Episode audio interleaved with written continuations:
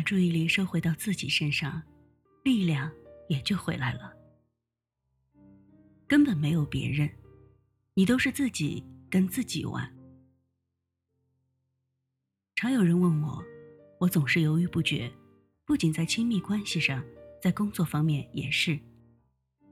既没有力量改变，又没有力量离开。我知道是我力量不够，周凡老师，怎么才能获得更多的力量呢？其实这个问题问错了方向。当你在问你如何获得力量的时候，其实是假设没有力量是自己的本来状态。然而这不是真相。事实上，每个人都是自带粮草和地图的。你需要问的是：我是如何让自己丧失力量的？就好像有人会说，有些事情我就是放不下，我该如何放下？其实更本质的问题是，你是如何让自己一直拿起来不放下的？一位客人在咨询时抱怨她的老公不给她微信朋友圈里发的动态点赞这件事，翻来覆去足足讲了将近十分钟。他给所有人点赞，而且有些内容那么无聊，那么低级趣味，他都去赞一个，为什么唯独不给我点赞呢？他还是不是我老公啊？类似的抱怨我听到的还挺多，在意的是有没有人在自己的朋友圈点赞，对很多人来说真的是挺重要的一件事情。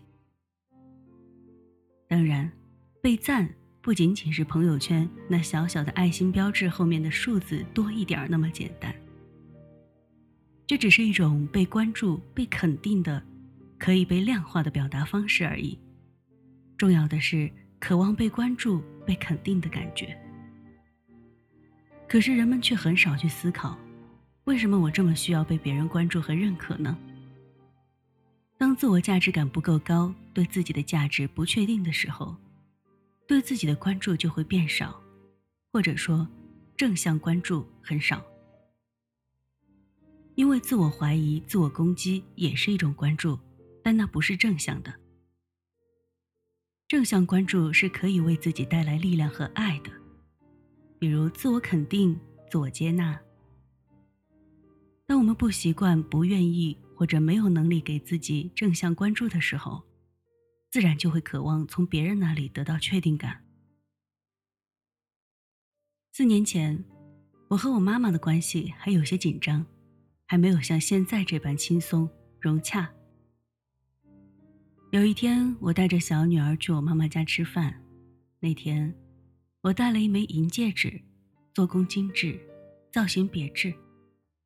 一岁多的小女儿看到了，表现得很感兴趣，我就取下来给她玩。过了一会儿，我们去吃饭，我就忘记了这件事。吃完饭，我们坐在客厅准备休息一下就回去。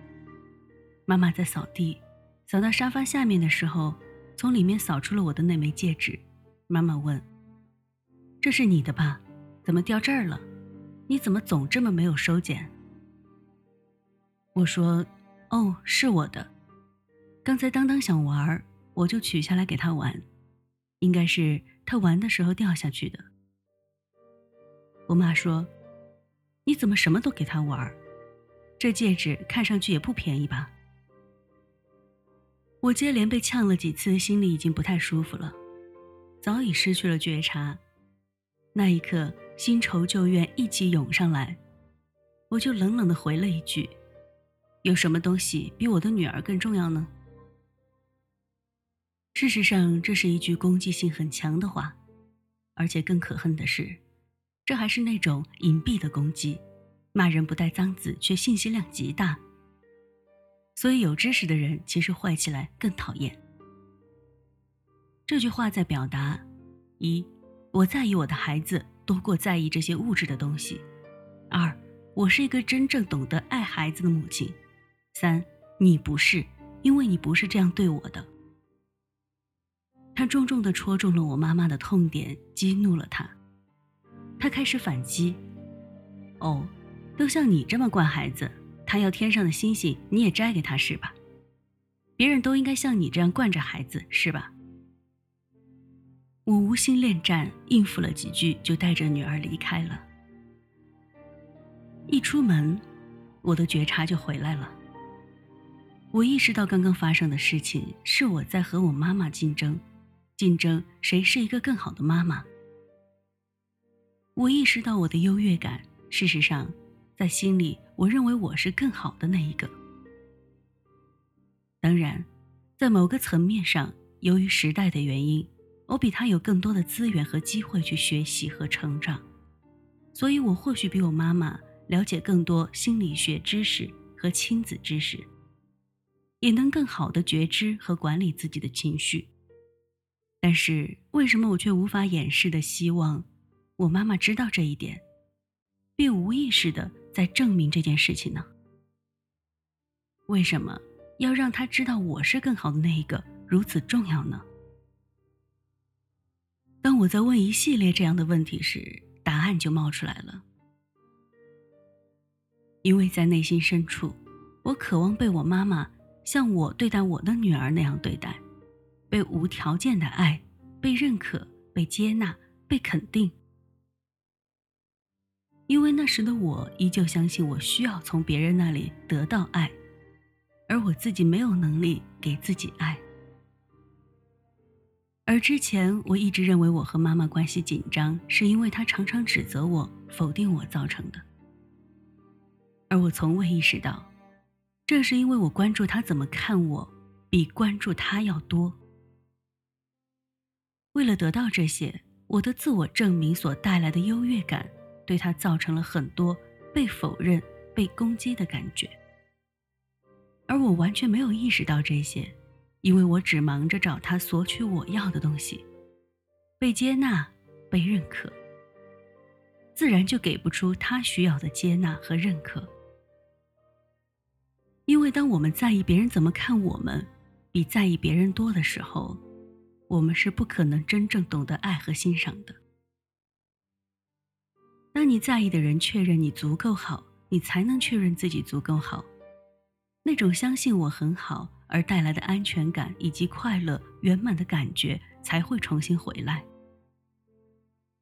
然而，无数人相信这种感觉一定要依赖别人才能得到。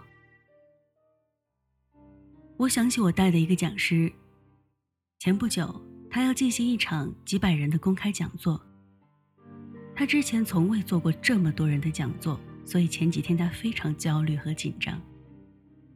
他来见我的时候谈起这件事，告诉我：“周老师，我现在真的感觉有点虚，很不自信。”我问他：“那发生什么你才会变得自信呢？”